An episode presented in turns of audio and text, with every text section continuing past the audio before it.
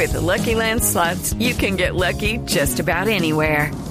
This is your captain speaking. Uh, we've got clear runway and the weather's fine, but we're just going to circle up here a while and uh, get lucky.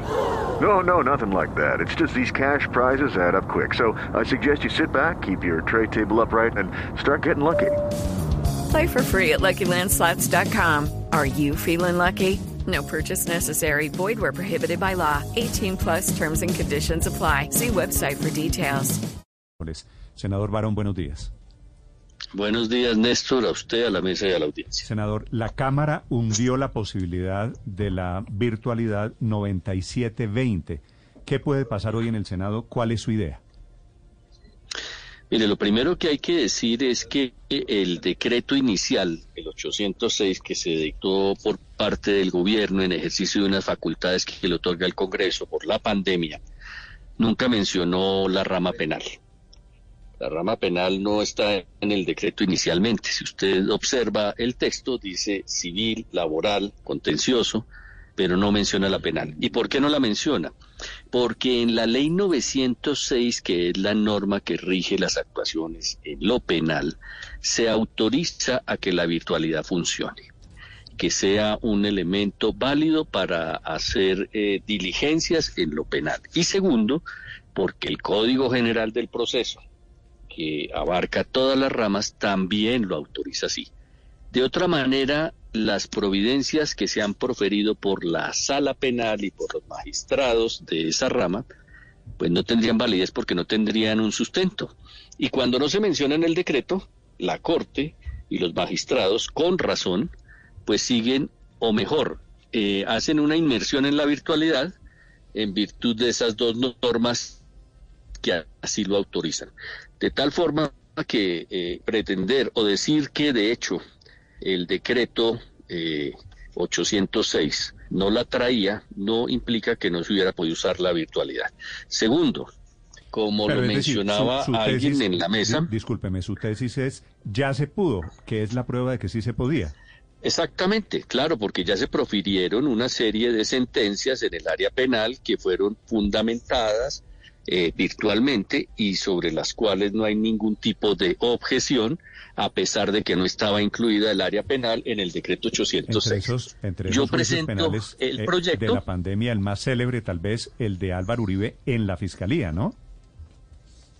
Sí, pero pero pero quisiera resaltar lo siguiente, mire, el el, el afán cuando yo presento el proyecto, que soy el que primero lo presenta, es el de eh, reconocer, como lo decía Felipe, que la virtualidad lo que ha hecho es incrementar el número de, diligencias, volver más eficientes los procesos, pero hay que hacer una salvedad en el tema penal. Lo decía alguien en la mesa, no, no reconozco la voz, pero decía que la inmediación de la prueba, es decir, el contacto directo con la persona que da un testimonio, con quien está haciendo un alegato o con quien le está respondiendo a un juez o a un magistrado, es absolutamente necesaria.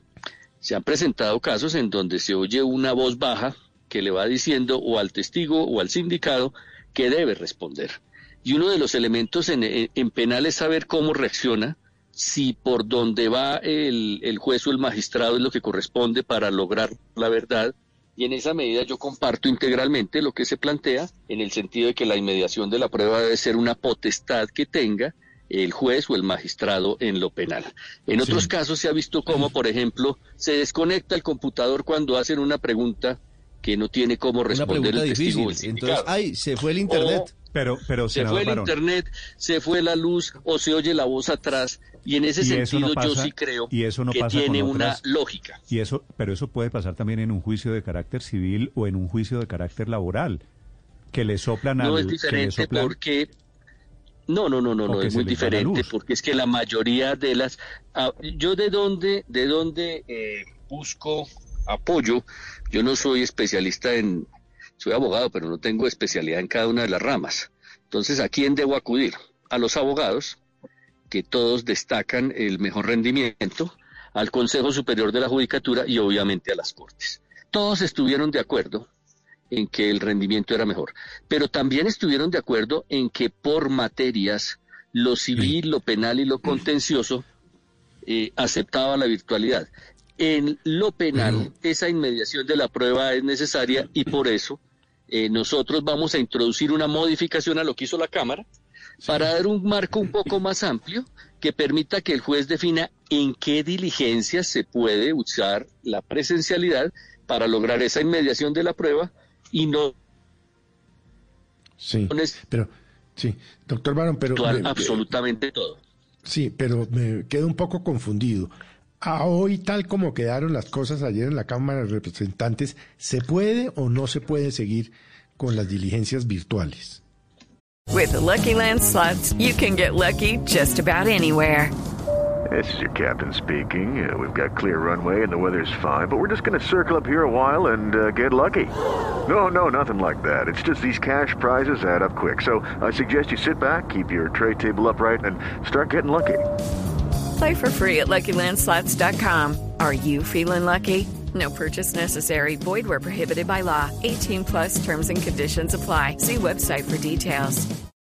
Se puede con las diligencias virtuales porque la ley 906 y el Código General del Proceso así lo autorizan. Y por eso reitero, se produjeron sentencias sin que el decreto contemplara la rama penal fundamentadas en esas dos normas. En la pandemia no se dejó de trabajar en, la, en el área penal. Por el contrario, se profirieron muchas providencias y se hizo con fundamento en esas dos normas.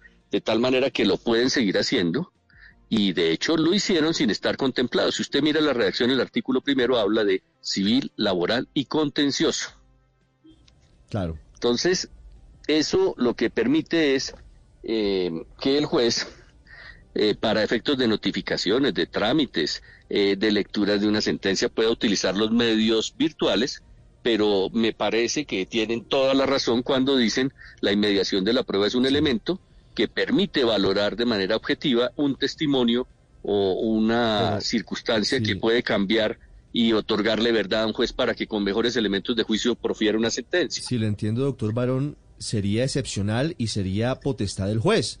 Tenemos ahora, por ejemplo, el caso de Emilio Tapia. Emilio Tapia está detenido en Picaleña, en la cárcel de Ibagué, y Emilio Tapia la verdad, no sé si por cuenta propia o no, pero ha terminado dilatando la audiencia en la que debe firmar un preacuerdo o presentar un preacuerdo con la Fiscalía por el caso de centros poblados. Cuatro veces que no hay internet, que está difícil la señal y termina dilatándose la administración de justicia. Si le entiendo bien, sería por ejemplo, En un caso como ese, eh, por ejemplo, en un caso como ese, el juez o el magistrado es el director del proceso. Él puede hacerlo comparecer. ¿Y eso no pasa hoy en y día? Entonces, Puede hacerlo, claro, puede hacerlo. Hoy en día puede hacerlo. ¿Y por qué no lo Cuando estábamos en la pandemia, ah, no, no, eso sí no lo no sabría yo cuál es la razón, pero eh, él puede hacerlo, comparecer. Y obviamente ahora más que ya se levantaron restricciones de la pandemia que obligaban a que los jueces y magistrados obraran con fundamento en la ley 906 en el Código General del Proceso o en el decreto que expidió el gobierno para ese propósito. En conclusión, desde el primero de julio, si pasa esto que usted nos está anticipando, desde el primero de julio, el juez va a tener la capacidad para decir qué pedacito de la audiencia, qué parte del proceso es presencial o qué parte es virtual. Así es, en lo penal. En lo otro eh, también hay una hay un cambio también que hay que, que hay que decir que eh, los jueces solicitaron porque esto no es el resultado de lo que a mí se me ocurre, sino de una encuesta que hace el Consejo Superior de la Judicatura con eh, abogados y con toda la rama judicial, en donde reconocen los beneficios de la virtualidad, pero, pero en donde también dicen, mire, hay ciertas diligencias que nosotros quisiéramos poder considerar eh, hacerlas presencialmente.